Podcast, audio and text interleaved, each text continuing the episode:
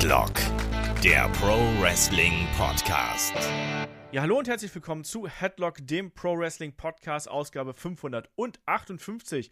Heute sprechen wir über die Zukunft der Bloodline und über WWE nach dem SummerSlam. Mein Name ist Olaf Bleich, ich bin euer Host, bei mir ist der Kai. Wunderschönen guten Tag, Kai. Hallo. Ja, Kai, der SummerSlam ist Geschichte und wir starten durch in neue Headlock-Wochen. Nicht nur, dass wir quasi am Tag vor der Aufnahme hier noch beim WXW Shortcut to the Top gewesen sind, sondern AEW All In steht an, WWE Payback steht an, also ganz, ganz viel Wrestling in den kommenden Wochen. Ja, All Out auch noch natürlich nicht zu vergessen. Richtig, das vergisst man also beinahe. Es, ja. Es wird wieder so ein Wrestling-Overkill in den nächsten Wochen. Absolut das. Und wir haben uns gedacht, wir lassen noch einmal die Geschehnisse ähm, der letzten Woche hier Revue passieren, legen aber eindeutig den Fokus auf die Bloodline-Storyline, weil das ist gerade der Aufreger bei WWE. Wir haben ja auch beim SummerSlam ein bisschen drüber geschimpft und wir haben jetzt eine Auflösung zu den Geschehnissen beim SummerSlam gekommen. Wie das so aussieht und was da geschehen ist und was unsere Perspektive darauf ist und unsere Wünsche für die Zukunft, darüber werden wir dann heute sprechen. Natürlich bei Headlock auch noch einiges mehr passiert, lieber Kai. Wir haben unter anderem für unsere YouTube-Community auch unsere Premium-Inhalte dorthin gebracht als Mitgliedschaften. Ja, genau. Wir haben auch noch ein Info-Video dazu gemacht. Wir haben die Kanalmitgliedschaften jetzt hier aktiviert. Das heißt, viele Leute, die sagen, oh, Patreon, Steady, habe ich jetzt nicht so Bock drauf. Ich verfolge eigentlich alles über YouTube. Ähm, die können jetzt auch einfach dann hier auf YouTube dann Headlock Premium-Mitglied werden und dann auf die Sachen zugreifen. Also der Olaf ist auch jetzt dabei, die älteren Sachen immer noch hochzuladen. Jetzt aktuell sind die Sachen aus 2023 und 2022 dabei, aber auch das sind schon wieder über 200 extra Podcasts. Genau, ich habe mir für dieses Jahr vorgenommen, dass da auf jeden Fall noch der Jahrgang 2021 noch folgen wird. Aber es dauert halt alles ein bisschen und ich mache das dann quasi in einem großen Schwung. Ich rechne die erstmal raus, muss die ja rendern, dann muss ich sie hochladen, dann muss ich die ganzen Thumbnails teilweise noch ein bisschen bearbeiten, damit das alles schön einheitlich ist. Das heißt, es frisst auch alles ein bisschen Zeit. Deswegen seht es mir danach, wenn das jetzt nicht gerade in den nächsten Wochen passiert. Aber ich glaube, ihr seid auch erstmal mit dem, was wir aktuell bringen und mit dem, was da äh, so im Archiv ist, glaube ich, auch erstmal gut bedient. Und ähm, da gibt es auch noch mehr. Also zum einen natürlich ähm, unsere Bonusinhalte. Da haben wir nächste Woche natürlich ähm, eine Review zu dem G1 Final. Da werden Markus und ich drüber sprechen, genauso wie im Magazin. Das ist unser News Talk. Das werden wir dann auch bei Patreon, bei Steady und bei YouTube für Supporter online bringen. Und auch was, äh, was für alle. Ich habe in der vergangenen Woche mit Wade Barrett sprechen können. Ganz überraschend. Äh, Dankeschön an 2K, dass die es möglich gemacht haben. Und da wird es dann ja in den kommenden Tagen nach Ausstrahlung dieses Podcasts auch noch ein ich glaube, es waren so zwölf Minuten, die ich mit ihm gesprochen habe. Wir haben alle wichtigen ähm, Personalien abgedeckt. Ja, wir haben über Roman Reigns gesprochen, wir haben über L. Knight gesprochen, wir haben über Wade Barretts ähm, Kommentatorentätigkeit gesprochen, auch darüber gesprochen, ob und wann er vielleicht nochmal in den Ring zurückkehren könnte. Also super spannendes Gespräch und auch ein sehr, sehr netter Typ, muss ich auch dazu sagen. Also der kann ähnlich viel labern wie wir und da, wann das jetzt kommt, das hängt ein bisschen von 2K ab. Da warte ich zum Zeitpunkt der Aufnahme hier noch auf die ähm, Videospur ich denke so Dienstag, Montag, Dienstag, spätestens Mittwoch sollte das eigentlich alles geregelt sein, hoffe ich einfach mal. Ähm, und dann einfach auf unserem YouTube-Kanal schauen, auf den Social-Media-Kanälen schauen. Ähm, da werdet ihr uns finden. Und ja, ein bisschen Bonus-Content noch fernab der üblichen Berichterstattung. Ähm, und ja, da freuen wir uns auf jeden Fall drüber.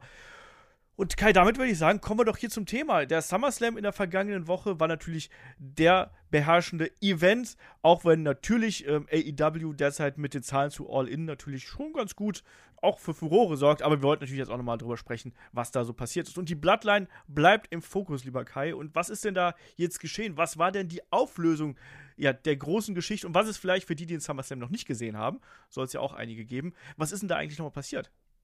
Genau, also das aller, allerwichtigste war ja natürlich Main Event Jay Uso gegen Roman Reigns.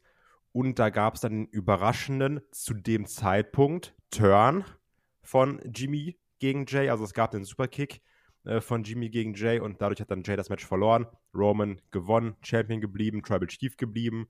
Und wir haben uns alle gefragt, warum, was ist der Grund, was ist die Auflösung. Es waren auch viele nicht so wirklich zufrieden damit. Also erstmal mit der Tatsache, dass es passiert ist. Deswegen natürlich dann auch umso gespannter auf SmackDown. Was sagt Jimmy, warum hat er es gemacht? Und die Auflösung haben wir jetzt auch bekommen. Es ging eben nicht um Power, um neuen Platz in der Bloodline, um Eifersucht, sondern das war natürlich alles nur aus, aus, aus Liebe und aus Angst eines Jimmy Uso, der gesagt hat, ich will nicht, dass du die Power des Tribal Chief kriegst. Ich will nicht, dass du auch so manipulativ wirst, dass du quasi, wird dann auch gepiept, so nach dem Motto, dass du so ein Arsch wirst wie Roman Reigns. Und das war dann der Aufhänger. Und ist ja erstmal eine Sache, mit der wir jetzt so nicht gerechnet haben, weil wir sonst gedacht haben, das geht sehr in die Richtung, der ist eifersüchtig, oder? Ja, ganz genau. Also wir haben ja beide so ein bisschen befürchtet, dass man hier einfach in diese Wrestling-Schublade greift und sagt, ja, der ist eifersüchtig, mich hat ja, nachdem die Bloodline mich verletzt hat, hat mich Jay nie angerufen, weil der nur mit sich selber beschäftigt gewesen ist oder sowas. Das gab's nicht, das fand ich sehr schön. Ich fand auch sehr gut, dass er nicht gesagt hat, I did it for the Rock, übrigens, das finde ich auch sehr wichtig. Nein, aber man hat das schon, wie ich finde, auf eine andere Art aufgelöst und das zeigt auch, dass man bei dieser Story in meinen Augen das notwendige Fingerspitzengefühl hat. Also man versucht das nicht jetzt übers Knie zu brechen, man versucht auch nicht in Schubladen zu denken, in Klischees zu denken, weil natürlich ähm, gibt es da so die gängigen Ausreden, die gängigen äh, Erklärungen, die man da eben ähm, bringen kann. Man hat hier tatsächlich ja keinen Turn von äh, Jimmy gegen Jay vorgenommen. Er hat ja auch ganz klar gesagt, es ist auch er ist auch nicht in der Bloodline. Das ist auch ein ganz, ganz wichtiger Punkt, finde ich. Er hat gesagt, das ist keine Sache, die irgendwas mit der Bloodline zu tun hat, sondern das ist eine Sache zwischen uns beiden. Und er hat Angst gehabt, dass er seinen Bruder verliert, dass er nicht weiß, wie es dann weitergegangen wäre mit den Usos. Also er ist nach wie vor, der Jimmy, der, der ältere Bruder, er ist nach wie vor eher auf Versöhnung aus. Und er hat versucht, seinen kleineren Bruder, neun Minuten macht einen unglaublichen Unterschied, muss man hier an der Stelle sagen, ähm, hat versucht, ihn zu schützen. Und das ist natürlich auch was, äh, was wirklich äh, eine andere Motivation als die, die sich vielleicht manche ähm, gedacht hätten. Jetzt ist die Frage, Kai, es war ja nicht nur diese Diskussion zwischen äh, Jimmy und Jay, die jetzt bei SmackDown zu tragen gekommen ist, sondern natürlich hat sich da auch Roman Reigns äh, mit eingemischt und natürlich gab es dann auch noch mal ordentlich Kasala, wie man so schön sagt. Ähm, Roman Reigns hat das ja alles wieder auf sich bezogen eigentlich, ne? Also der Egomane sagt hier, das geht eigentlich alles wie in den vergangenen Jahren auch, das geht eigentlich alles nur um mich. Ja, genau. Also es ist im Endeffekt alles egal. Seit drei Jahren geht nur darum, hier, acknowledge me, erkenn mich an. Ähm, und das finde ich eigentlich auch ganz passend, weil auch während dieser Promo zwischen Jimmy und Jay stand ja auch Roman nur im Hintergrund, hat mal so ein bisschen witzig reagiert auf Sachen. Ähm, Gerade wenn er dann negativ dargestellt wurde. Das fand ich dann eigentlich ganz lustig, weil gut, ne, Mimik und Gestik von Roman ist sowieso sehr stark.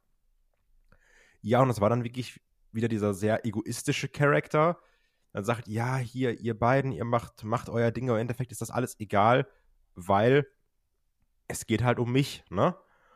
Und da war es dann auch ganz schön, Jay, der wirklich seit drei Jahren dauergestresst ist, der Mann steht ja nur unter Strom, der hat ja nicht, also, der hat ja nicht mal eine ruhige Minute, hat dann gar keinen Bock mehr drauf. Es gibt den Superkick gegen Roman Reigns. Solo Sikoa als Enforcer denkt sich, geht aber so eigentlich nicht. Ist ja meine Aufgabe, sowas zu verhindern will den Spike ansetzen, geht daneben, beziehungsweise Jay weicht aus. Es gibt den Superkicking Solo, dann Superman Punch von Roman. Es soll der Spear kommen, den Jay aber auch abwehrt. Äh, mit dem Superkick dann seinen eigenen Spears zeigt, also fertigt quasi kurzerhand mal einmal Roman und Solo ab. Jimmy ist halt währenddessen schon hoch wieder zur Rampe gelaufen, weil hat damit nichts zu tun. Er hatte auch keine Antwort von Jay bekommen, keine wirkliche. Und dann war es dann ganz interessant. Jay geht aus dem Ring raus, hat ja gerade Roman und Solo abgefertigt und sagt, hier, komm runter, ne? Und man denkt sich, was passiert ist? Versöhnen die beiden sich jetzt? Und dann Jimmy geht auf ihn zu, man denkt erst, sie nehmen sich in den Arm. Bums, Superkick von Jay gegen Jimmy. Also hat jeder kassiert von Jay an der Stelle. Und da ist dann ja nämlich ganz interessant, sagt dann auch in die Kamera, so, ich bin raus, ich bin raus aus der Bloodline, ich bin raus aus SmackDown und ich bin raus aus WWE. Und geht dann durch die Crowd raus. Also nicht normal durch einen Entrance, sondern geht aus der Crowd raus. WWE greift das Ganze auch sehr, sehr schön auf, ähm, weil Jay Uso ist jetzt auch in die. Wie spricht man das eigentlich aus? Alumni, Alumni? Ich sag immer Alumni, ganz einfach. Ich sag auch immer Alumni. Deutsche hier. Ja. Also wurde eben in die Sektion der Wrestler verschoben, die nicht mehr aktiv sind. Also ist jetzt Jay erstmal raus aus WWE in Anführungsstrichen. Ja, das ist der Stand der Dinge. Das ist der Stand der Dinge. Vielleicht noch mal hier so ein bisschen kleingliedriger, ne? weil auch da, äh, man hat sich auch da wieder Zeit gelassen. Es war jetzt kein Dreiviertelstunden-Bloodline-Segment, wie wir es schon mal in der Vergangenheit gehabt haben. Ganz so krass war es nicht. Aber man hat sich trotzdem auch so kleinere Momente gegönnt. Ne? Zum Beispiel als Jimmy äh, nach der kurzen Erklärung hier den Ring verlassen wollte, ähm, ist er ja ganz kurz an, an Jay vorbeigegangen und Jay hat ihm auch den Rücken zugedreht. Das heißt also eigentlich so, dass dieses. Wir haben immer wieder in der Bloodline diese Momente gehabt, wo einer dem anderen den Rücken zudreht und wir stehen vor dem, sitzen vor dem Fernseher und denken uns, na, Gibt es jetzt einen Superkick? Gibt es jetzt irgendwie einen Angriff? Gibt es jetzt irgendwas? Ne? Und ähm, du hast gesagt, Jimmy ist auf die Rampe gelaufen, sondern er ist ja wirklich geschlichen. Ne? Also wirklich im, im ja. Schneckentempo ähm, da hochgegangen. Und ich mochte eben auch diesen Moment, nachdem eben Jay die Bloodline, also Solo und Roman abgewehrt hat, wo er dann sagt, ja, Jimmy, Jimmy, warte, komm, komm, wieder zurück, komm wieder zurück. Und alle haben gedacht, jetzt, jetzt gibt's die erneute Versöhnung, ne, die, die Liebe gewinnt und die, die Brüder halten dann doch zusammen. Und Jimmy ist ja auch mit offenen Armen auf äh, Jay losgegangen und Jay hat ihm ins Gesicht getreten in dem Augenblick. Ich fand das Timing hervorragend. Also sowohl bei dem ersten Superkick gegen Roman als auch jetzt bei diesem Superkick gegen Jimmy, weil das sah halt wirklich so aus, als wenn äh, äh, Jade, äh, als ob Jimmy das wirklich absolut kalt erwischt hätte in dem Augenblick. Mit offenen Armen geht er auf seinen Bruder zu, kriegt den Superkick ab und bleibt dann wie vom Blitz getroffen am Boden liegen, bewegt sich kein bisschen mehr und dann hast du es schon richtig angesprochen, dann die Aussagen in die Kamera, auch nicht ins Mikrofon. Ähm, äh, ne, ich bin raus aus der Bloodline, raus bei SmackDown und auch raus bei WWE. Und ich finde es auch, wie du schon richtig angesprochen hast, sehr konsequent, dass man ihn jetzt da auch rausgenommen hat. Im Endeffekt ist das nur ein Klick in der äh, Social Media Abteilung, aber trotzdem für uns als Außenstehende ist das natürlich dann schon mal so ein kleines Indiz und das geht natürlich auch sofort durch alle Dirt Sheets durch. Ne? Jetzt ist aber die Frage, Klar. Kai, erstmal, wie fandest du denn jetzt diese ähm, Erklärung insgesamt? Hat dich das äh, fröhlich zurückgelassen? Hat dich das neugierig zurückgelassen? Wie ging es dir da? Also auch da wieder, ne? Ich hab's dann, ich mach's halt ganz häufig so, ich ähm, weil ich dann auch irgendwie keinen Bock habe abzuwarten. Manchmal ist es schwierig. Dann lese ich erst so einen Bericht und schaue dann danach die Show. Ne? Habe ich in dem Fall auch so gemacht. Hab den Bericht gelesen, lag schön morgens im Bett und dachte mir, irgendwie ist das eine Kackerklärung. Also viel irgendwie alles doof, weiß ich nicht. Ne? Und hat mich dann auch so ein bisschen, auch, auch, ja, hat mich so genervt, weil ich das, weil ich das blöd finde. Ich konnte aber nicht, gar nicht mal sagen, warum. Ich bin auch ganz ehrlich, ich glaube, du hättest mir da jede Erklärung geben können, ich hätte alles blöd gefunden weil mich die Sache beim SummerSlam genervt hat. Jetzt so ganz äh, selbstreflektiert. Aber als ich es dann gesehen habe, ich, also ich kann halt nicht anders irgendwie darauf reagieren, als mir zu denken, ich will schon wissen, wie es jetzt weitergeht. Und dann habe ich mir gedacht, dann kann es ja eigentlich gar nicht so schlecht sein. Weil, auch so wie du es gesagt hast, ich mag es, dass sie nicht diesen, den erstbesten Gedanken nehmen, dass sie nicht sagen, ja, der ist eifersüchtig fertig, sondern dass sie hier wieder sehr auf diese Beschützerrolle eines Jimmy Uso gehen, aber auch auf das menschliche, ja, ich hatte Angst, dich zu verlieren. Also es geht nicht nur darum, dieses klassische Wrestling, ich will der Größte, der Beste, der Geilste sein, ich will die Macht haben, sondern so ganz emotional eigentlich, dass dann da ein Jimmy steht und sagt, ja, ich wollte dich halt nicht verlieren. Also ich hatte Angst um dich, aber ich hatte halt auch Angst irgendwie um mich, weil was wird aus uns? So, ich, ich hätte mir auch nicht verzeihen können, wenn du dann wie Roman geworden wärst. Das ist ja eigentlich ein ganz anderer Ansatz als dieses, wir sind alle Männer und Kerle und Emotionen brauchen wir nicht. Ne? Also ich finde es dann doch gar nicht so schlecht und auch da, ich bin gespannt, wie es weitergeht. Bin, bin ich jetzt ganz ehrlich. Also mal gucken, was man da jetzt macht, weil es gibt jetzt super viele Baustellen. Was wird aus einem Solo? Was sagt ein Roman? Was ist die Fehde für einen Roman? Was macht jetzt ein Jimmy? Wie reagiert er? Weil im Endeffekt hat er ja auch gesagt in der Promo, so, pass auf, das habe ich getan. Von mir ist jetzt auch, red nicht mehr mit mir, hass mich, tritt mir ins Gesicht, ist mir alles egal, aber so, ich wollte dir halt sagen, was mein Beweggrund war. Jimmy, ach, Jay hat es dann auch gemacht, hat ihm ins Gesicht getreten. Also mal schauen, wie er dann jetzt darauf reagiert. ähm, ja, also am, am Anfang war ich wirklich, ah, also alles blöd und nervig. Aber auch jetzt, wenn man es nochmal wirklich sieht und auch nicht nur liest, ähm, gerade mit, mit dem Acting der Bloodline, ja, ich bin schon auch ein bisschen jetzt wieder gehuckt. Erstmal. Ich finde auch, dass man das sehr clever gemacht hat. Und das hat man in der äh, Bloodline-Storyline die letzten drei Jahre immer wieder geschafft. Dass man auf der einen Seite auch mal sagt, so ja, vielleicht bringen wir auch mal Dinge, die den Fans nicht so gefallen, aber dann bringen wir im Anschluss direkt wieder irgendwas, was sie wirklich zurückbringen in die Geschichte. Und die Cliffhanger, die WWE hier einbaut, die sind sehr, sehr gut. Und das hat man jetzt hier, wie ich finde, auch wieder geschafft. Also, totgesagte leben länger. Wir waren ja auch sehr kritisch mit dem Ende des SummerSlam, wenn man ehrlich ist. Dazu kam ja auch noch, Roman hat sich ja anscheinend auch noch äh, relativ früh im Match verletzt. Das wussten wir zu zum Zeitpunkt der Aufnahme natürlich noch nicht, dass er sich da wohl auch äh, eine Blessur zugezogen hat. Und da wissen wir auch noch nicht genau, wie schwerwiegend die jetzt eigentlich ist. Andererseits, er hat hier schon ein paar Aktionen eingesteckt dann wird es wahrscheinlich nichts äh, absolut dramatisch äh, Schlimmes gewesen sein, so nenne ich es einfach mal. Also vielleicht eine, eine Prellung oder irgendwas, was aber einfach aushält und wo man dann durchaus, ja, mitarbeiten kann als Wrestler. Ne? Also, dass er Schmerzen gehabt hat, glaube ich schon, aber ich glaube nicht, dass es jetzt eine schwere Verletzung äh, ist. Das lassen wir mal dahingestellt. Ähm, ja, ansonsten, ich fand die, äh, die Auflösung jetzt hier eigentlich sehr interessant, weil es auch was gewesen ist, womit ich nicht gerechnet habe. Auch äh, dass man die Charaktere so konsequent weiterführt. Wir haben, wir haben gesagt hier, die Geschichte geht mittlerweile über drei Jahre und das geht ja quasi dann zurück Richtung ähm, Night of Champions, wo ja Jimmy zum Beispiel das Handtuch geworfen hat ähm, für seinen Bruder, als der eben ja, am Boden gewesen nicht mal weiterkämpfen konnte gegen Roman Reigns. Und bei Hell in a Cell war es ja wiederum andersrum. Ne? Da hat äh, Jay verloren im I Quit Match im Käfig gegen äh, Roman Reigns und äh, Jay hat dann eben äh, verloren, weil er quasi Jimmy schützen wollte. Ne? Da, da, da hat ja Roman quasi Jimmy attackiert, der damals noch verletzt gewesen ist. Und diese Bande der Usos, ähm, die betont man extrem stark und die betont man auch auf eine sehr emotionale Weise. Und das ist etwas, was ich finde, was nicht unbedingt jetzt absolut innovativ ist, aber was im Wrestling-Jargon durchaus mal was anderes ist. Und dadurch äh, gewinnt das äh, ganze Geschehen hier so ein bisschen an Farbe und an Tiefe auch dazu, weil, wie du schon richtig angesprochen hast, es geht nicht einfach nur darum, ich hau dir aufs Maul, ich will deinen Gürtel oder sonst irgendwas, sondern hier merkt man, da geht es um mehr. Und in Verbindung mit den Cliffhangern, finde ich auch, hat man das gut umgesetzt. Und auch, ähm, das ist vielleicht jetzt erstmal die äh, wichtigste Personalie, Kai, ja, Jay Uso sagt jetzt, er geht, er äh, verlässt die Bloodline, da, da, das wissen wir ja quasi, das wussten wir schon vorher, aber er verlässt auch äh, SmackDown und er verlässt auch WWE. Da haben natürlich jetzt schon die ersten Gerüchte wieder die, um, die Runde gemacht. Ne? Wir haben auch schon ein äh, Jay Fatou is All Elite äh, Bild gesehen, was schon überall rumgegeistert ist. Und da gingen die ersten Meldungen rum, ah, der Vertrag soll auslaufen und deswegen könnte Jay Uso hier äh, das wäre quasi das Schlupfloch für ihn, dass er quasi WWE verlassen würde. Sind wir mal ehrlich. Jay Uso, ähm, ich glaube, viel größer als zum jetzigen Zeitpunkt kann er nicht mehr werden. Und ich glaube nicht, dass er jetzt sagen wird, nee, also ich verlängere, also selbst wenn, der, wenn das stimmen würde, dass der Vertrag auslaufen würde, ähm, ich kann mir nicht vorstellen, dass er freiwillig WWE zum jetzigen Zeitpunkt verlassen würde.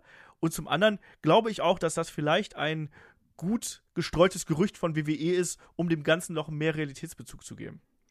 Ja, natürlich. Also auch da dieses, der könnte dann, weil der Vertrag läuft so aus, dass er genau bei, nee, der taucht auch nicht bei All In auf, oder der taucht auch nicht bei, nee, der bleibt bei SmackDown, das passt alles, das ist die Storyline. Leute, ne? Nee. Lass das mal. Ja. ja. Also das sehe ich halt auch so. Also das ist bis jetzt auch noch von keiner größeren Quelle bestätigt worden, sondern das sind halt wieder irgendwelche Meldungen, die hintenrum äh, quasi dann, dann an die Öffentlichkeit geraten. Dass wieder irgendwer irgendwas schreibt, um Reactions auf Twitter zu ziehen oder keine Ahnung was, ne? Ja. Genau, das, also da glaube ich nicht dran und es würde halt auch gar keinen Sinn, äh, auch für die Karriere von dem Jay Uso und von Jimmy Uso und so weiter fort machen, dass Jay, der, der ist doch gerade on top, on top, also warum soll man jetzt versuchen, ihn quasi aus der Geschichte rauszuschreiben?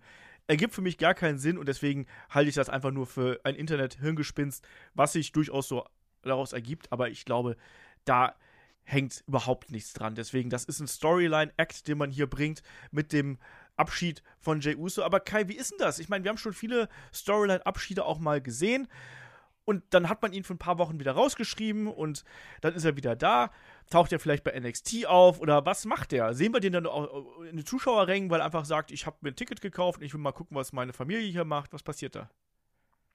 Also, was ich mir erstmal wünschen würde, ist natürlich auch immer schwierig, hatten wir auch damals bei der CM Punk-Sache gesehen. Man muss auch da Geduld mitbringen. Es kann jetzt nicht sein, dass dann Jay Uso dann doch wieder nächste Woche irgendwie auftaucht, weil er sagt, ah, guck mal jetzt hier, ich war jetzt ja eine Woche nicht da. Ähm, man muss auch da ein bisschen Geduld mitbringen. Mal gucken. Es gibt jetzt ja auch da natürlich wieder Gerüchte, Gerüchte um ein Special Guest Referee Match bei Payback mit Rikishi zum Beispiel, ne?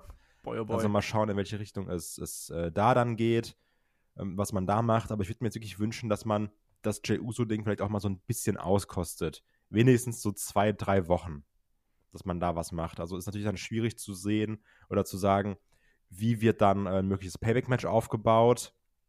Und von dieser Tatsache mit, die Wrestler gehen einfach zu NXT, das würde ich hier für Quatsch halten, weil warum sollte er das tun? Und auch immer dieses, die NXT ist halt WWE, ne? also das, da bin ich dann kein Fan von. Das macht, also es ist auch unlogisch, finde ich. Man muss das Ganze jetzt auch mal so ein bisschen aussitzen. Weil wenn man schon eben sagt, man nimmt diesen Realismus mit rein, mit wir bewegen, wir schieben den rüber in diese Alumni-Sektion, dann benutzt, also dann hab auch mal ein bisschen die Geduld zu sagen, wir lassen den jetzt auch mal zwei Wochen nicht auftauchen, dass dann jetzt irgendwas passiert zwischen Jimmy und Roman, weil da ist ja genug Potenzial da für Leute, die sich noch erklären müssen, die jetzt auf irgendwas reagieren müssen. Ähm, so, allein kannst du jetzt auch vorstellen, nächste Woche gibt es dann die Promo zwischen Roman und Jimmy, wo dann Roman sagt, siehst du hier, du hast Schuld, wegen dir ist Jay nicht mehr da. Ne? Also so manipulativ wieder, da kann ja ganz viel passieren. Ja, ich glaube auch, dass man sich erstmal ein bisschen Zeit lassen sollte. Ich meine, Payback ist jetzt auch nicht die allerwichtigste Show, wenn man ehrlich ist. Ähm, da kann man auch ein Übergangsmatch machen. Ich will ehrlich gesagt noch nicht mal unbedingt äh, Roman gegen Jimmy sehen, aber würde natürlich dann auch eine Möglichkeit geben, dass hier vielleicht auch da schon äh, Jay wieder auftauchen könnte. Ne? Also im Sinne von, um die Beginne wieder aufzugreifen, Roman zerstört Jimmy äh, aufs Übelste, will den verletzen und dann kommt eben doch Jay Uso irgendwie rein. Und äh, dann war er zwar nur im Endeffekt drei Wochen weg oder sowas, aber ich möchte ihn trotzdem jetzt erstmal in den Shows nicht mehr sehen. Und da bin ich auch mal neugierig drauf, wie konsequent man das durchsetzt. Wird der noch ein Name sein, der genannt wird? Taucht er einfach gar nicht mehr auf? Ist er so ein, so ein Persona non grata quasi, der einfach rausgestrichen wird, weil der ist jetzt ja weg? Ähm, ich habe mich da auch so ein bisschen an, äh, an die Story damals von AJ Styles erinnert gefühlt, ne? wo, er, wo er damals bei, bei Impact äh, gegangen ist. Äh, ich kann mir einen Jay Uso zukünftig gut äh, erstmal als so einen, so einen Lone Wolf-Charakter vorstellen. Damit meine ich nicht einen Baron Corbin Lone Wolf, ganz wichtig, sondern ich meine einen, einen AJ Styles Lone Wolf, weil äh, gerade auch durch diese Verbundenheit hat er natürlich diese Nähe zur Bloodline ähm, aufgrund der Familie, aber ihn da jetzt nach außen zu stellen sozusagen und zu sagen, ich mache jetzt hier mein eigenes Ding und ich habe meine eigene Agenda, der ich folge. Ich achte nicht mehr auf meinen Bruder vielleicht, den habe ich ja umgekickt. Ich achte nicht mehr auf Roman, ich achte nicht auf Solo, ich achte nicht auf Paul Heyman, sondern ich mache das, was ich mache. Und dieses Verlassen von WWE, von SmackDown, das war der erste Schritt hin zu einer Selbstfindung eines Jay Uso, der ja, wie gesagt, in den letzten drei Jahren nur manipuliert worden ist. Und wie du schon auch eingangs gesagt hast, der arme Kerl, der rennt er immer rum, als wenn er hier, äh, weiß ich nicht, drei Holy Energy zu viel getrunken hätte oder so. Oder aber komplett drüber gewesen wäre. Ähm, und vielleicht ist das jetzt eine, eine, Möglichkeit für Jay auch ein neues Kapitel innerhalb seines Charakters aufzuschlagen. Und ich glaube, das kann man da sehr gut machen, wenn man ihm da eben die Zeit gibt. Ich finde von der Persönlichkeit und auch von dem Mic-Work her, das muss man ja sagen, Kai, ich habe es schon oft genug erwähnt in anderen Podcasts auch. Ey, wer hätte vor fünf, acht Jahren noch gesagt, dass die Usos mal so gut auch als Einzelwrestler funktionieren können und in so eine große Story das Ding auch tragen können? Ne? Das klar macht Roman also, das, aber, aber die beiden gehen da auch vorne weg. Also ich, ich finde das eh super geil. Also klar, gut, wer bin ich jetzt hier zu sitzen und sagen, oh, ich gönne dem das, aber äh, das, also, ne, aber das freut mich super krass zu, zu sehen, dass die Usos da auch ihr Spotlight bekommen. Auch dass ein, dass ein Jay Uso, da haben wir ja schon während Anfang Corona darüber geredet, als diese erste Fehde mit Roman da aufge, äh, aufgekocht ist, wo dann Main Event Jey Uso und Right Hand Man wurde. Das war ja schon cool.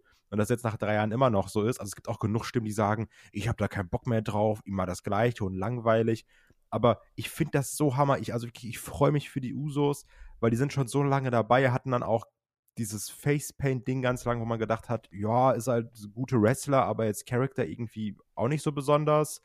Ähm, und die haben sich ja wirklich stetig entwickelt. Also auch das Uso Penitentiary-Ding, das wurde besser. Und jetzt, was da allein an Charakter zugekommen ist. Also jetzt ja auch, ich muss mal überlegen, da stand dann jetzt die ganze Bloodline. Jay hat alle abgefertigt und die ganze Halle hat für Jay gechantet. Ja. Das ist doch ein super geiler Moment. Also, wenn wir sagen, WWE baut keine Stars mehr auf, und natürlich ist jetzt in Jay Uso kein Roman Reigns, müssen wir nicht drüber reden, ne? Aber du merkst doch, der zieht Reaktion, die Leute haben Bock, da ist auch eine Verbundenheit zwischen der Crowd und einem Jey Uso. Ich, ich finde ich find das klasse. So, ich finde nicht alles perfekt und manches ist auch gestretched und Roman Reigns Matches Schema F, ne? Also jetzt nicht wieder dieses, dieses klassische, alles ist geil. Aber dass sich da die Usos oder jetzt auch besonders so ein Jay so entwickelt hat, wie er sich entwickelt hat, das ist doch einfach nur Hammer. Ich meine, das zeigt sich auch in den Quoten. Ähm, wenn der Charakter nicht so funktionieren würde, wie er es tut, dann würde, würden da nicht so viele Leute einschalten. Man schafft es offensichtlich hier gerade bei SmackDown eine neue Zielgruppe zu erreichen, auch eine junge Zielgruppe nochmal zu erreichen, vielleicht auch wieder zurückzubringen mit der Geschichte.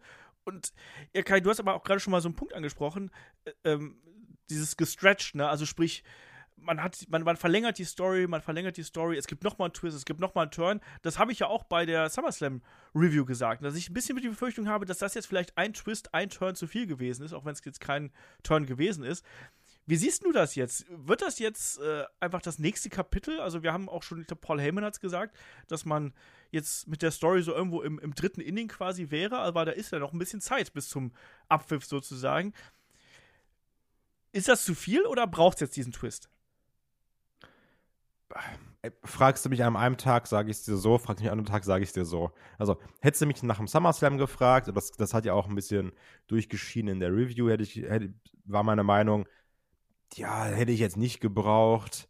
Aber nachdem ich es jetzt gesehen habe, also wirklich gesehen habe bei SmackDown, diese ganze Promo, bin ich, bin ich offen und ehrlich, habe ich Bock drauf.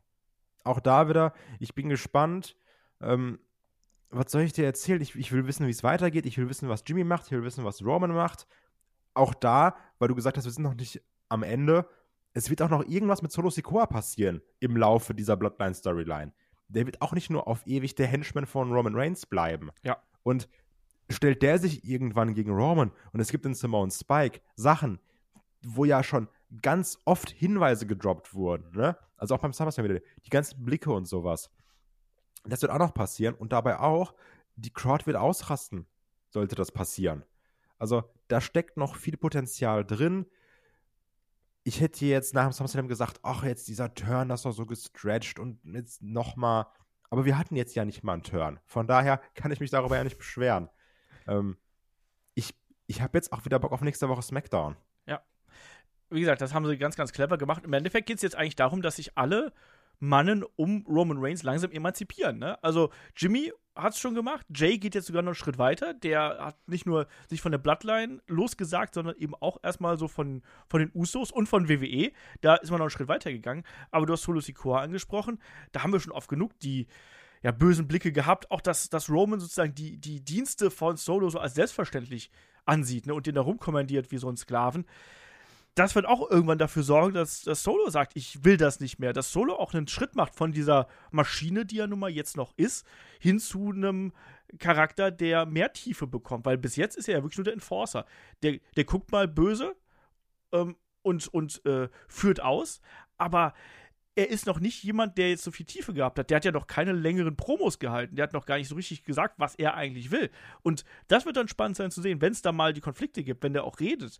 Und vielleicht bekommen wir hinterher auch sowas wie eine, wie eine, wie eine Reverse- äh, Bloodline, ne? Also, dass dann quasi die, die Bloodline einfach komplett gegen äh, Roman Reigns schwenkt und der sich erstmal wieder andere Unterstützung sorgen muss. All das ist möglich und ich finde, das hat WWE wirklich gut gemacht nach diesem Down, was für viele auch das Ende des SummerSlams gewesen ist, auch aufgrund des Matches, was vielleicht auch an der Verletzung von Roman Reigns gelegen haben könnte, aber eben auch klar, aufgrund des äh, Reigns-Schemas, was inzwischen auch in diesen langen Matches klar zu erkennen ist. Da waren viele enttäuscht, das haben wir auch von, von euch mitbekommen, dass sie gesagt haben, ah, hm, gefällt mir nicht so, ähm, jetzt ist die Bloodline durch und so. Hat man das in meinen Augen auch sehr, sehr gut gemacht, dass man hier wieder ja, die Brotkrumen gesät hat, dass man da gerne wieder hinterherläuft und dass man da interessiert dran ist, wie es weitergeht. Und das hat man in der Vergangenheit schon so oft gemacht. Wir haben schon so oft gesagt, boah, jetzt ist die Luft raus. Und dann passiert irgendwas und dann so, ja gut, jetzt bin ich doch wieder dabei. Ne? Also da muss man sagen, ähm, die, die kreative Vision von einem Triple H und von den Leuten, die noch äh, mit ihm da zusammenarbeiten, das ist schon gut. Die Story geht so lange, das darf man nicht vergessen. Ne? Das ist nicht eine Story, die jetzt seit zwei Monaten läuft, sondern die geht jetzt so lange, so, so lange, über drei Jahre jetzt schon. Und trotzdem hast du immer noch Momente, die du zwar vielleicht herbei philosophierst oder herbei denkst, aber von denen du dann trotzdem wieder gehuckt bist. Und das macht man einfach verflucht gut. Und das da, da gibt es gar nichts. Da kann man nicht großartig was dran, dran rummeckern. Ich bin jetzt eben gespannt, was man mit äh, Jey Uso anfängt. Wie konsequent zieht man das durch? Ähm, was, äh, was sind seine, seine schlussendlichen Beweggründe, wieder zurückzukommen? Weil der wird wieder zurückkommen, da müssen wir jetzt nichts nicht groß äh, drüber diskutieren. Was passiert in der Zwischenzeit mit, äh, mit Jimmy und Roman und dann eben auch mit äh, Solo Sikoa mit dabei? Ähm, das ist dann eben auch das, das Interessante.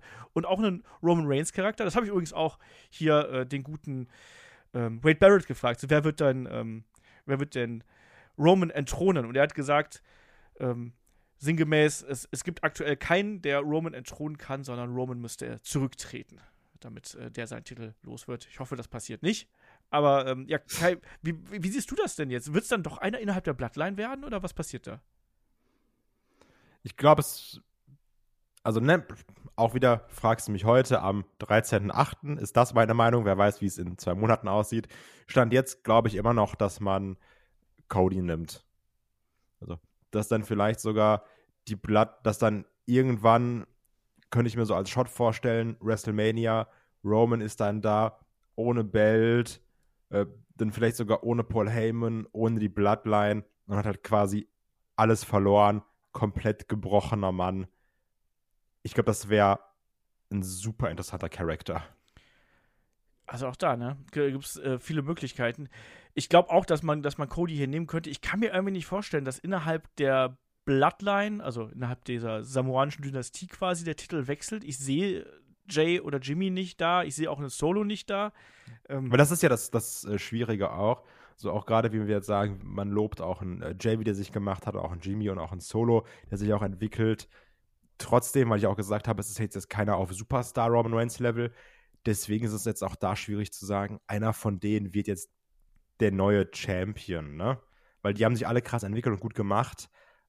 Aber ich sehe die jetzt eben nicht auf diesem Level, weil die Regentschaft von einem Roman so riesig geworden ist, dass es jemand schafft, danach dann ein Belt zu tragen. Ja. Ähm, das wird eine ganz, ganz, ganz, ganz knifflige Nummer werden, äh, wie man da, wie man da rauskommt. Und auch, dass dann die, die es dann vielleicht nicht sind, dass die dann trotzdem noch gut aussehen. Oder ob es dann einfach irgendwann die komplette Palastrevolution gibt gegen Roman Reigns und dann, dann meutern quasi alle drei hier gegen, gegen ihn und das sorgt dann eben dafür, dass er den Titel verliert. Auch das wäre natürlich möglich.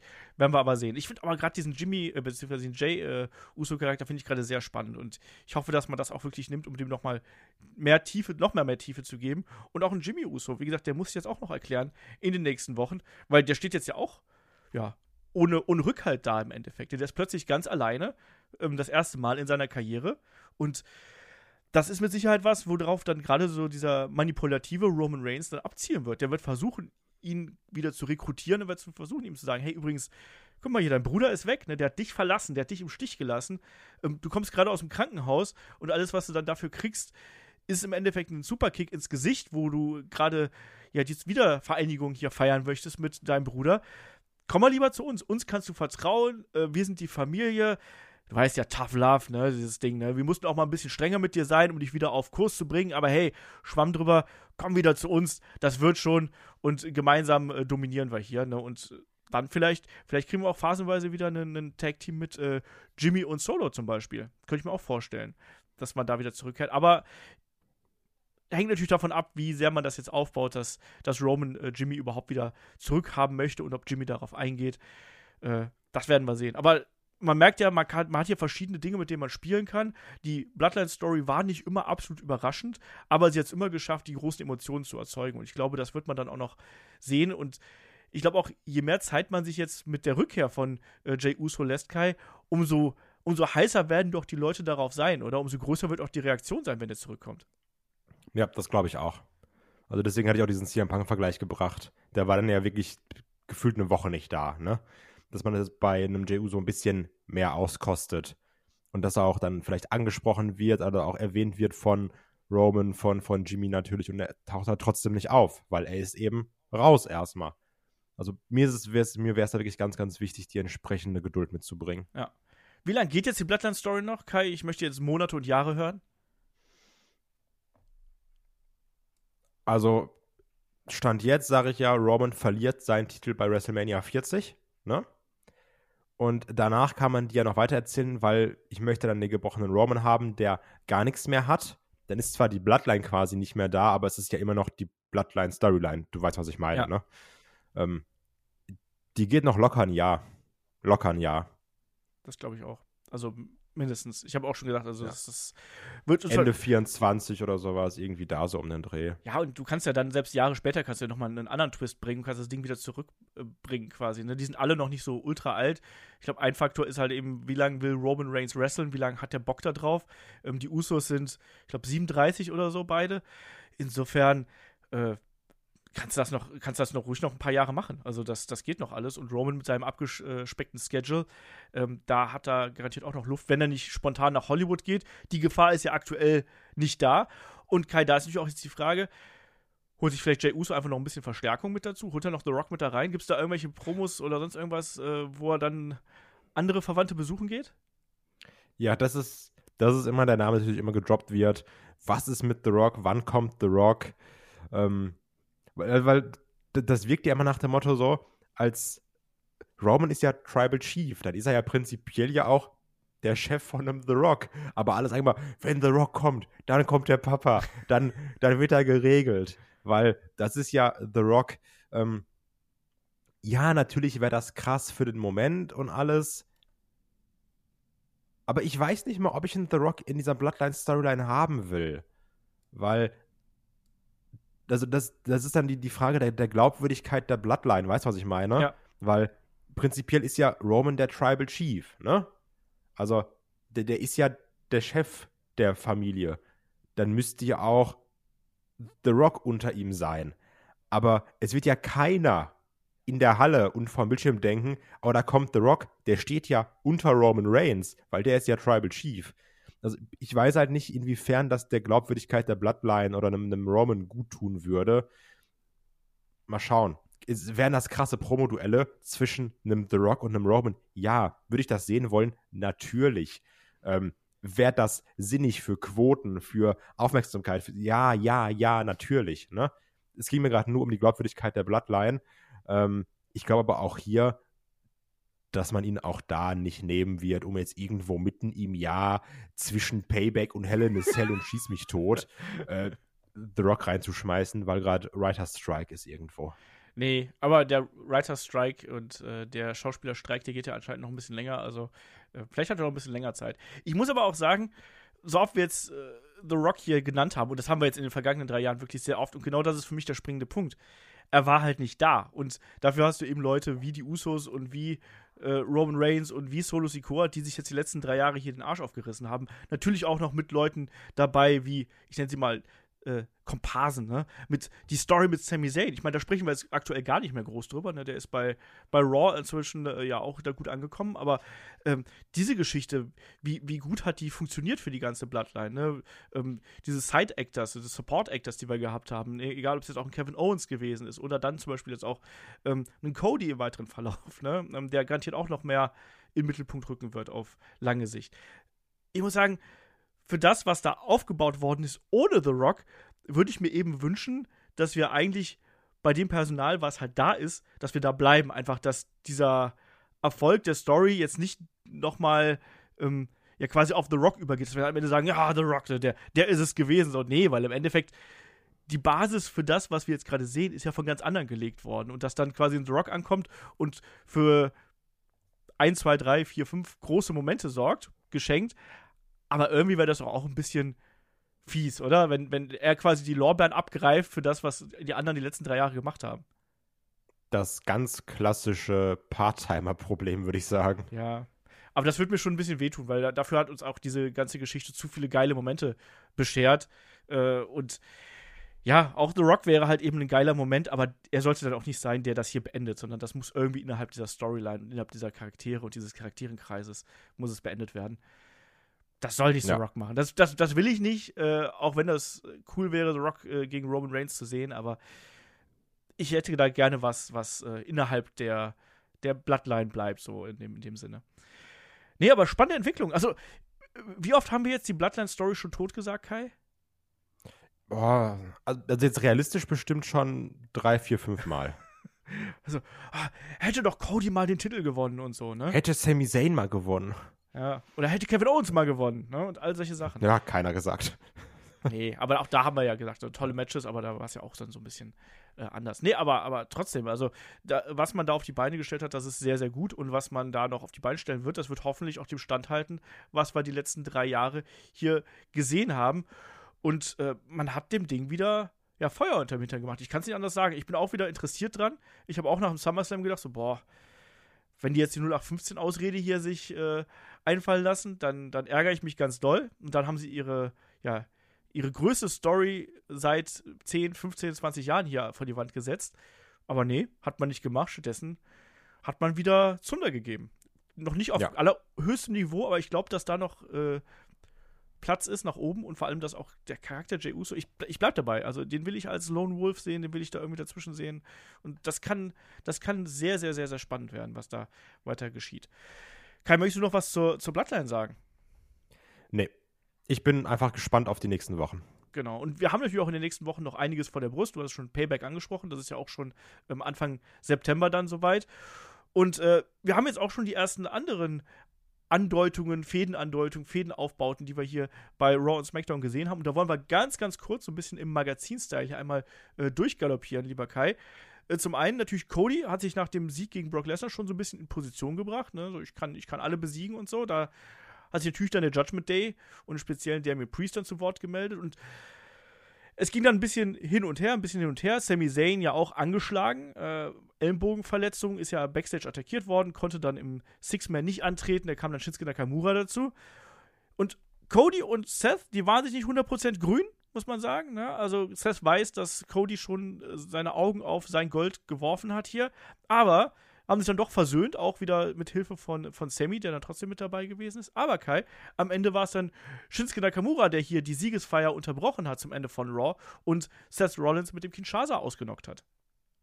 Ja, also das schreit natürlich ganz krass nach Übergangsgegner für jetzt Sachen wie Payback.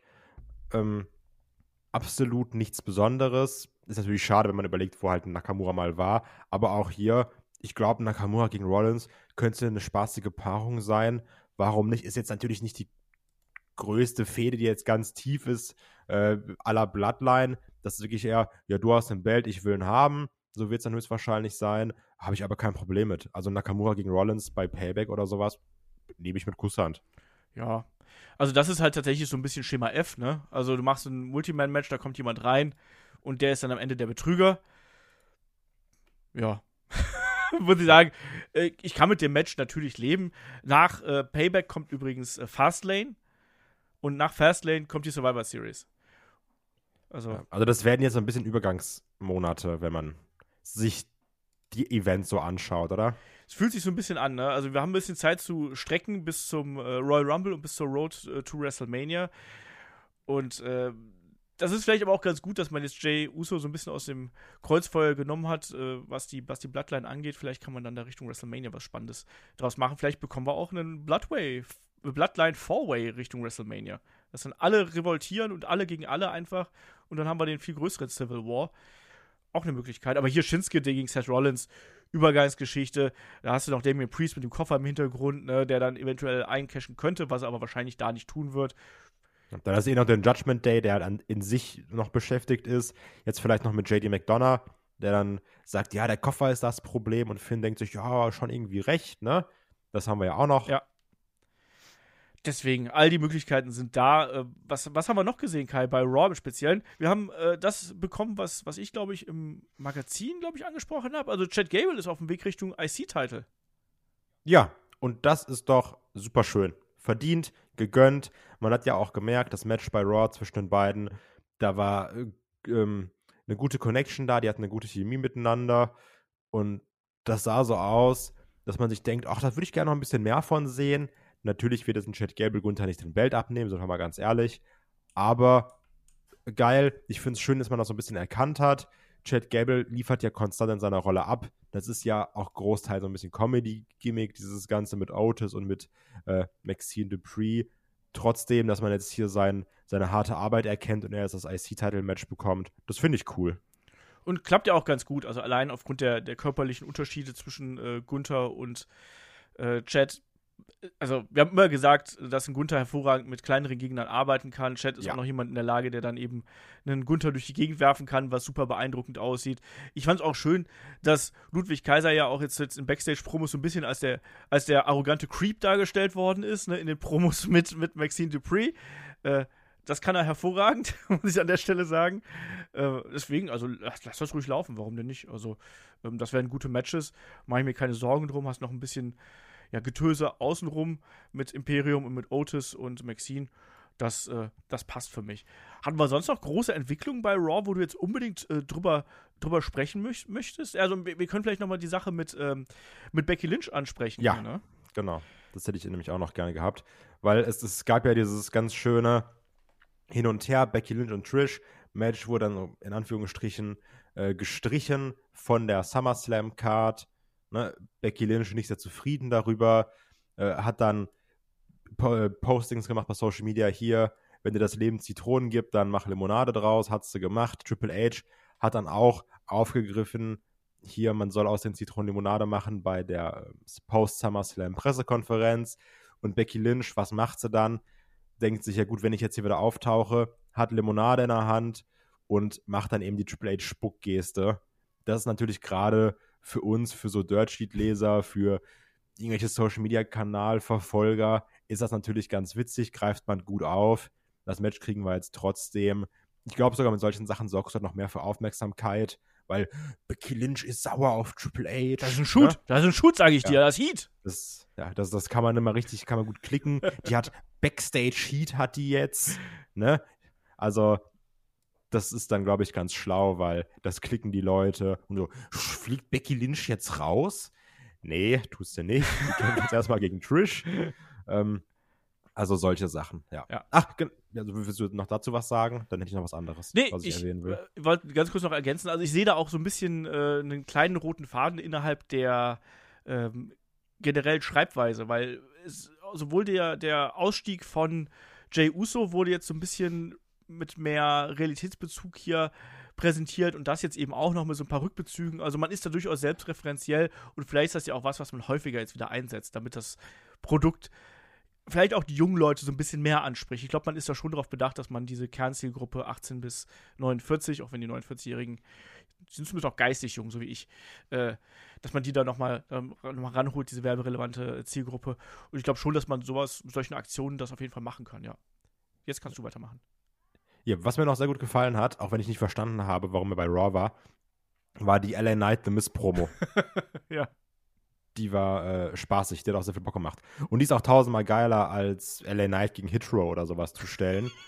ähm, Da, da musst du doch, also ich als größter Hitrow-Fan, ähm, wie du mich immer hinstellst, das, da musst du doch auch ein Absolut. bisschen gegrinst haben, oder?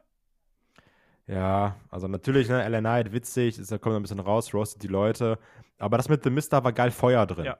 Also, weil auch in The Mist, der ist ja wirklich sehr underrated, meiner Meinung nach. Ja, der hat viel erreicht, wenn man jetzt sich einfach nur die, die Errungenschaften von ihm anguckt.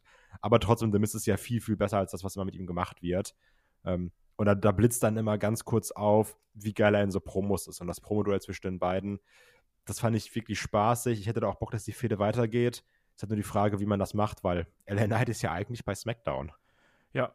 Und hat auch gut äh, für Quoten gesorgt, hat für gute Reaktionen gesorgt, also auch auf Social Media Kanälen und so. Also man merkt ja schon, der Grund, weshalb man LA Knight hier rüberholt, also ne, trotz Roster-Split in Anführungsstrichen, ist ja der, der zieht momentan einfach. Und dann setzt man den eben über möglichst viele Shows ein, um den möglichst präsent zu halten. Also wenn ich mir hier anschaue, ähm, hier das äh, äh, YouTube äh, Raw Highlights Video von äh, LA Knight, wo er seinen Finisher gegen The Mist zeigt, das hat fast fast 400.000 Aufrufe ne, im Vergleich zu, keine Ahnung, ähm, das, ist, das, ist halt, das ist halt auf ähnlichem Niveau wie, wie, äh, wie ein äh, Cody zum Beispiel oder auch ein äh, Anfangssegment hier von Raw. Ne? Also das Anfangssegment hat 300.000.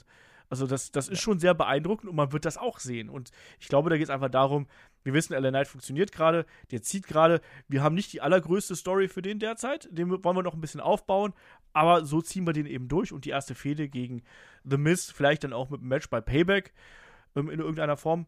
Warum denn nicht? Kann man doch machen, präsentierst du ihn und du kannst ihn so langsam die Leiter hochklettern lassen, präsentierst ihn Und wir haben, wie gesagt, den, den Rumble dann auch vor der Tür. Vielleicht bei der Survivor Series noch einen großes, äh, großen Spot in irgendeiner Art und Weise.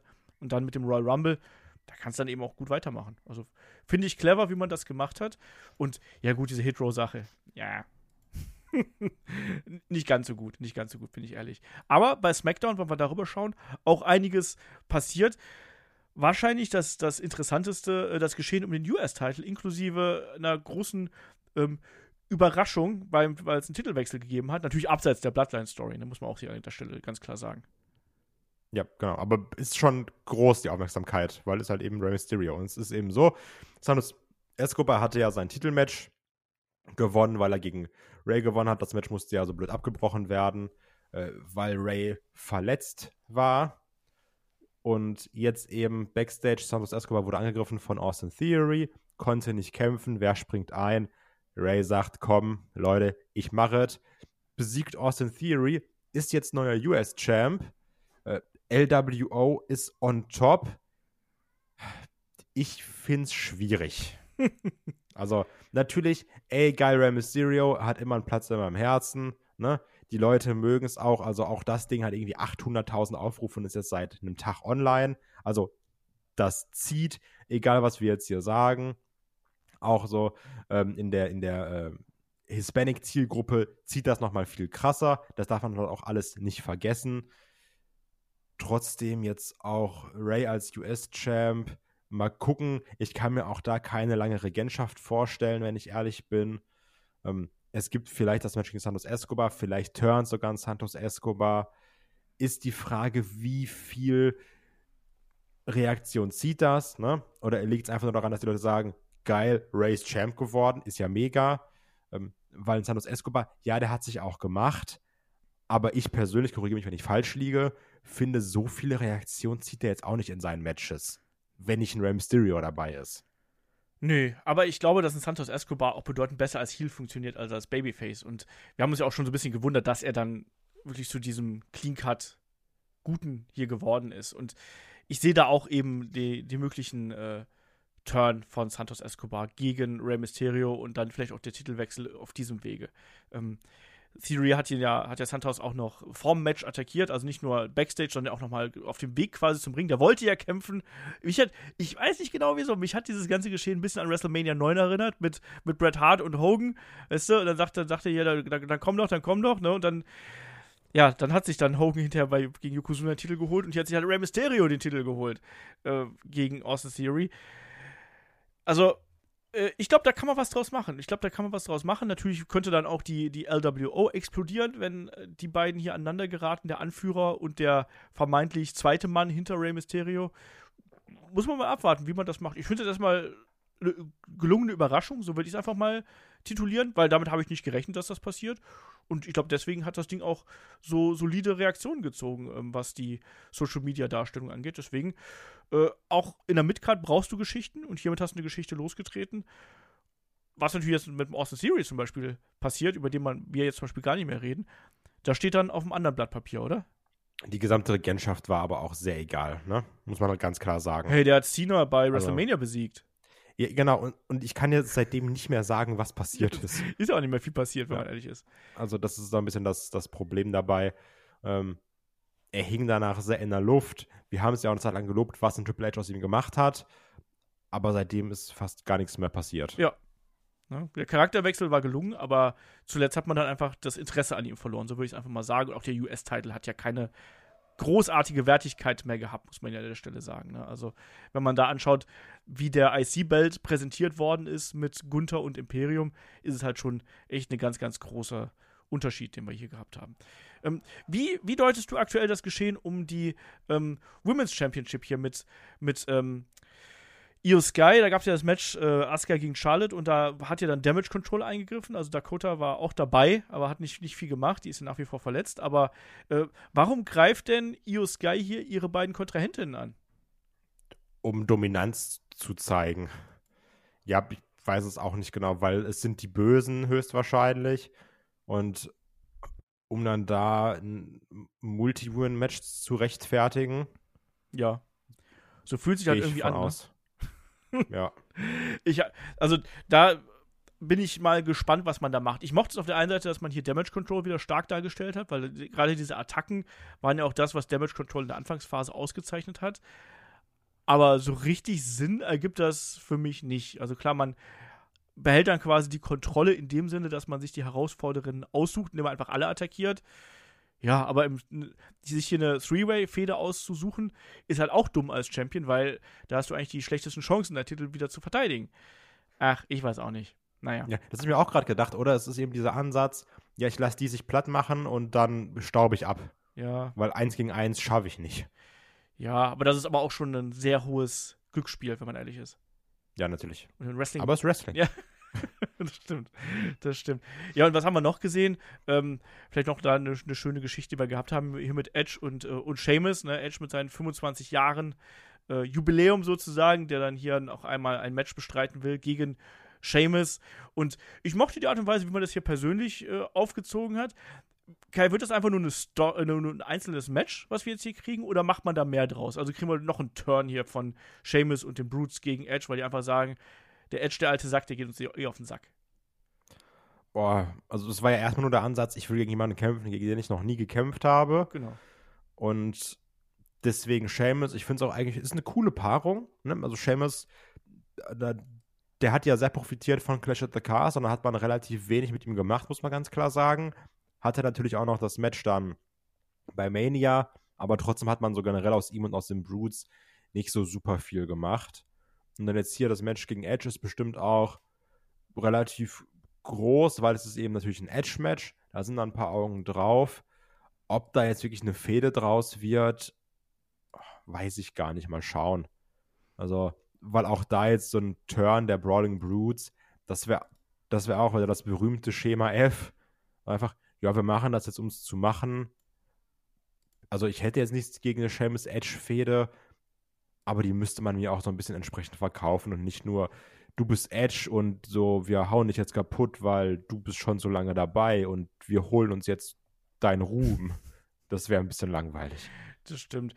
Ich kann mir aber vorstellen, dass man hier noch ein bisschen was macht. Also, weil im Regelfall gibt es sowas wie Freundschaften nicht in Storylines wirklich lange und äh, man hat ja hier schon auch so ein bisschen präsentiert, die beiden haben ja so ein bisschen rumgefrotzelt und da kann man natürlich schon so ein bisschen darstellen, ja, und Seamus ist ein bisschen eifersüchtig auf Edge, der dann hier nochmal jedes Mal, wenn er da ist, quasi Exposure bekommt, während Seamus sich das hier alles erkämpfen muss, wenn überhaupt, ne, und dann äh, große Matches abliefert, danach fallen gelassen wird. Ich glaube, man kann das ganz gut verkaufen. Aber da muss man, glaube ich, einfach einfach abwarten. Aber auf das Match habe ich auch durchaus Lust. Ich fand auch die Interaktion der beiden ganz sympathisch einfach. Also es hat schon, es hat schon Spaß gemacht, ne? wie da diese äh, Videoaufnahmen für Seamus YouTube-Kanal gezeigt haben. Das fand ich ganz nett. Das hat, das hat Spaß gemacht. Also von daher äh, gab es da nicht viel zu bemängeln. Ansonsten, Kai, sind wir dann eigentlich schon am Ende hier der, äh, der Episode angekommen? Oder hast du noch irgendwas, was du unbedingt äh, ansprechen möchtest? Nee, damit haben wir alles. Ich glaube auch, ne? Also, man hat auf jeden Fall gut was losgetreten, Sachen, über die man sprechen kann. Stimmt, was ich noch kurz erwähnen möchte, ich mag, also, das wirkt wieder so, man hat viele Vignetten gefilmt und die feuert man jetzt erstmal ab und ich hoffe nicht, dass es danach planlos wird. Ich bin aber noch vorsichtig gespannt auf das Hurt Business 2.0. Das stimmt. Mit Bobby Lashley und den Street Profits. Ja. Also, weil ich hoffe, man macht da was draus und es ist nicht dieser klassische Fall, wie ich gerade gesagt habe ja, wir haben ja irgendwo acht Videos gefilmt, die knallen wir jetzt raus und danach ist, keine Ahnung, wissen wir selber nicht. Sondern macht da was Vernünftiges draus. Auch das ist ja eine Entwicklung, die wir bei WWE in den vergangenen, vergangenen zwölf Monaten ja gesehen haben. Stables deutlich mehr im Fokus. Wir haben den Judgment Day, wir haben die Bloodline, Hurt Business, warum auch nicht. Die LWO haben wir natürlich auch noch mit dabei.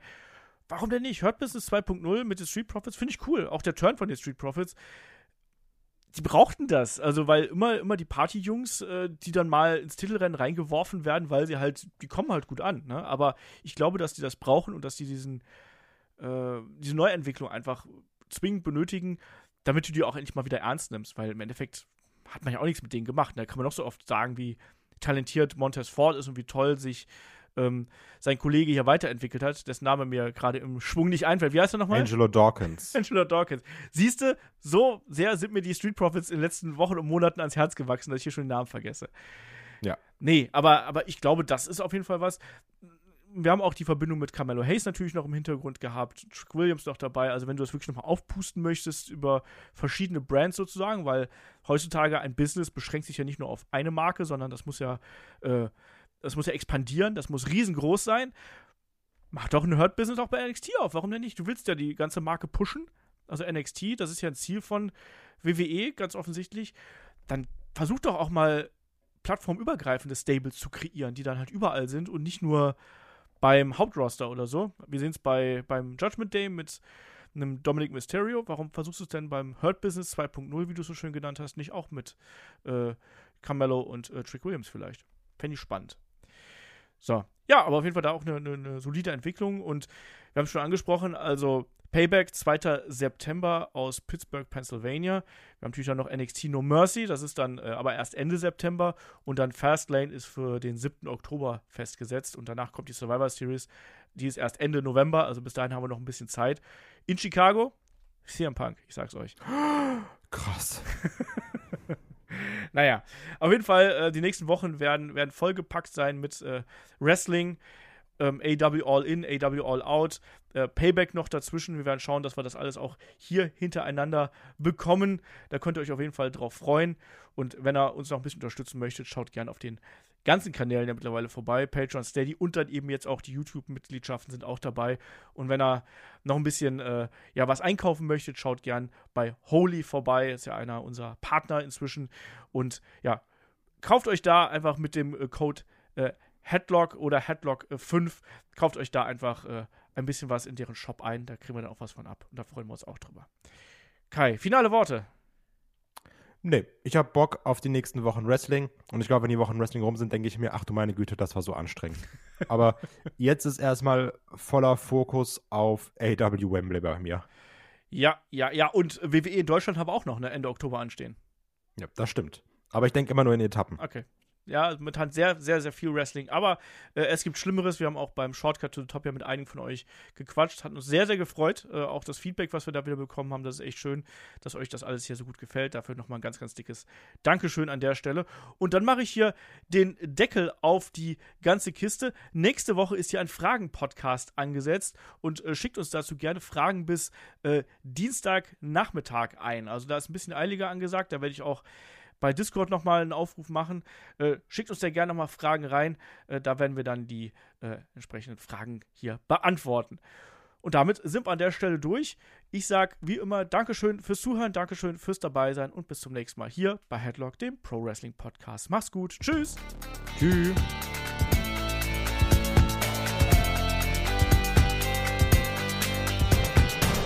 Headlock, der Pro Wrestling Podcast.